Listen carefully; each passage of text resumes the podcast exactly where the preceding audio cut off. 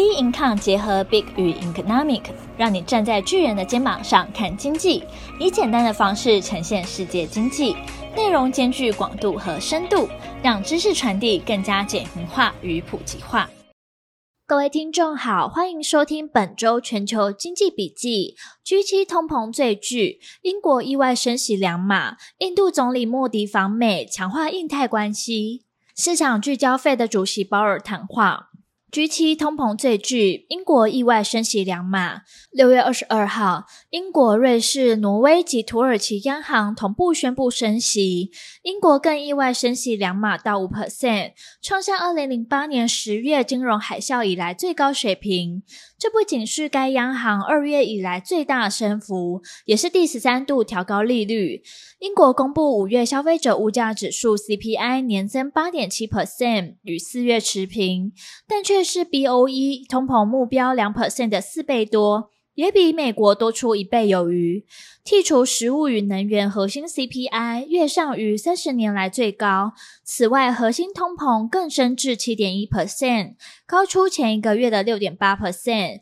创下一九九二年三月以来最高水准。英国央行在过去十八个月将利率由零点一 percent 拉升至四点五 percent。英国央行六月会议记录承认，国内物价和工资发展的二轮效应可能费时更久才会消退，并警告在劳动市场紧绷和需求持续强韧下，通膨过程更加挥之不去。文中指出，服务通膨与核心通膨都比预期强，工资增速也出人意料之外。英国央行总裁贝利在声明中提到，英国经济表现超出预期，加上通膨过高，促使英国央行必须采取行动，并强调，如果现今不调高利率，以后的情况恐怕更糟。重申央行将会竭尽所能，让通膨在中期回到两 percent 的目标。英国央行意外将利率调高两码，市场担忧对英国经济造成冲击。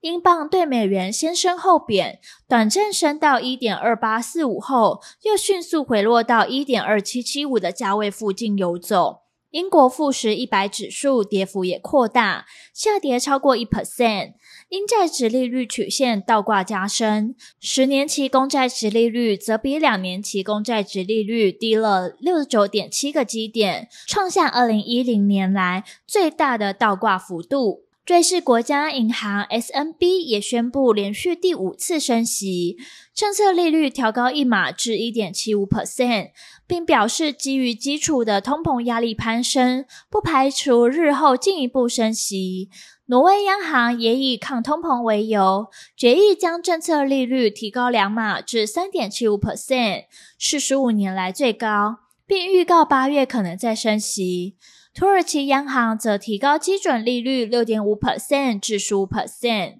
升幅小于市场预期的十一点五 percent 以上。货币决策委员会表示，将逐步升息，从超宽松货币政策温和过渡到正统政策。这些国家与美国联准会费的、欧洲央行 ECB、加拿大及澳洲央行升息放缓相左。印度总理莫迪访美，强化印太合作。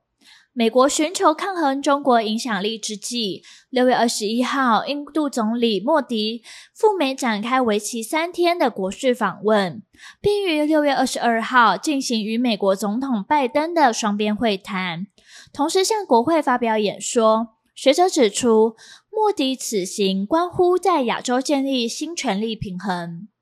六月二十二号，印度莫迪结束了与美国总统拜登的会晤。双方联合声明宣称，两国是世界上最亲密的伙伴之一，且比历史上任何时期都更有活力。同时强调，世界上两个最强大的民主国家如何在气候、医疗保健和太空等问题上进行合作，并表示美印经济关系正在蓬勃发展。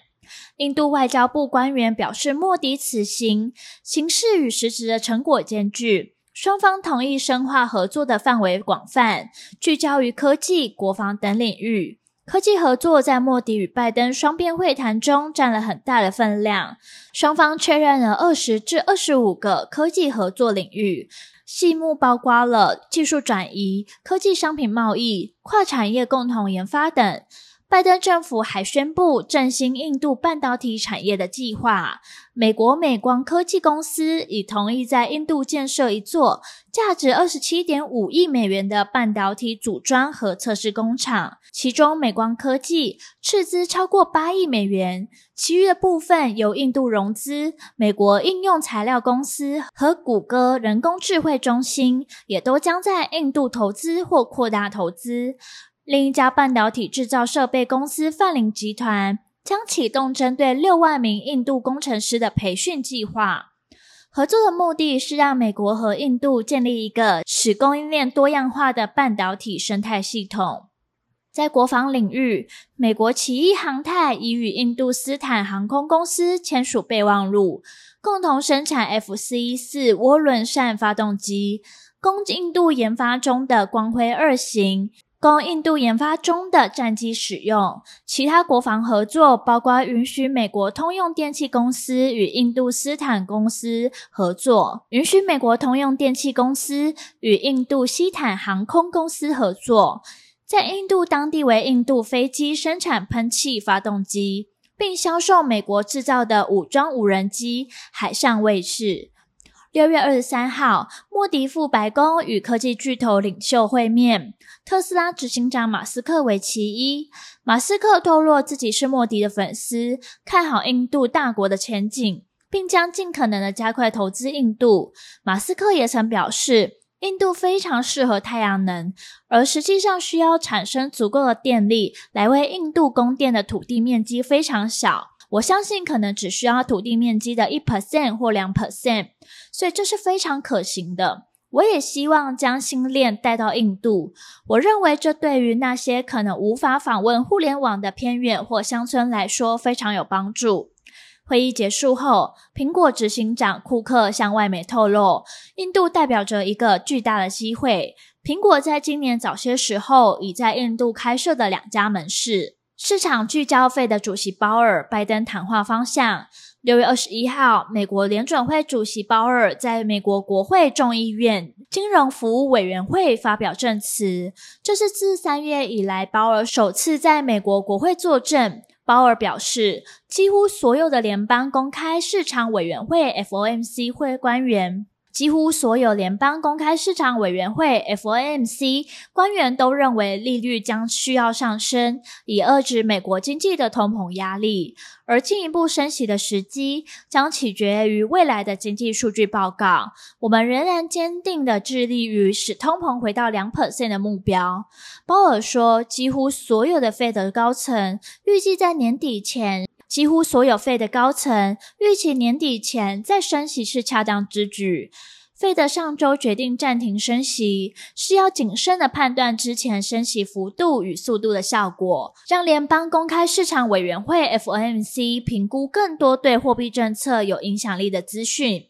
费德在六月会议按兵不动的暗示后，若通膨没有进一步的放缓，年底前可能升息至五点六 percent。在鲍尔谈话，在鲍尔发表谈话后，期货市场对七月联准会升息一码的压注重回七十二 percent。六月二十八号，美国总统拜登将在芝加哥发表重要的经济政策演说。作为他竞选连任的重要象征，白宫将这场演说以“拜登经济学”为主轴，描述经济愿景的新名词，包括对超级富豪和大企业加税，以挹注儿童照护支出和投资半导体、电动车等产业。二零二四年总统大选，某种程度上等于是对他带领美国经济成果的一场公投。根据 IPSOS 进行的民调，超过五十四 percent 的美国民众不认同拜登治理经济的表现，仅三十五 percent 的受访者支持。由于选民也把经济列为首要的议题，调查结果绝非拜登和民主党人所乐见。美国经济二零二三年 Q1。年增率为一点三 percent，五月失业率为三点七 percent，通膨年增率则达四 percent。拜登认为这些数据代表美国从疫情引发的衰退中强力反弹后，正逐渐过渡到经济成长更稳定的阶段。在此同时，积极争取共和党提名的美国前总统川普，在这几个月中，在这几个月集中攻击拜登政府在抗击通膨方面的表现。而后续的市场走势，仍需关注将公布的重要经济数据。本周全球经济笔记，我们下周见。